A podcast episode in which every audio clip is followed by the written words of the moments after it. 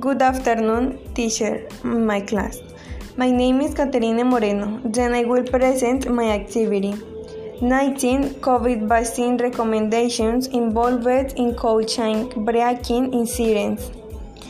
The National Institute, Institute for Drugs and Food Surveillance INVIMA has received six requests for, from cold chain engineers professionals on the expanded immunization program by, of the Ministry of Health and Social Protection to is your recommendations about the use of vaccines against COVID-19 involved, involved in cold chain breaking incidents.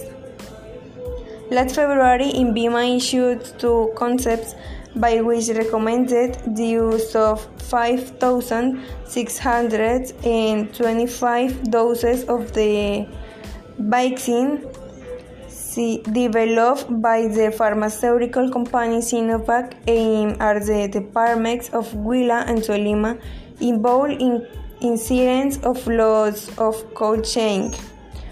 It should be noticed that the concepts issued by the health authority are based on the analysis of the information gathered in their reports on the temperatures reached transport equipment and the measurement instruments used, as well as the support attached by if of the manufacturers in the stability size of biological drugs.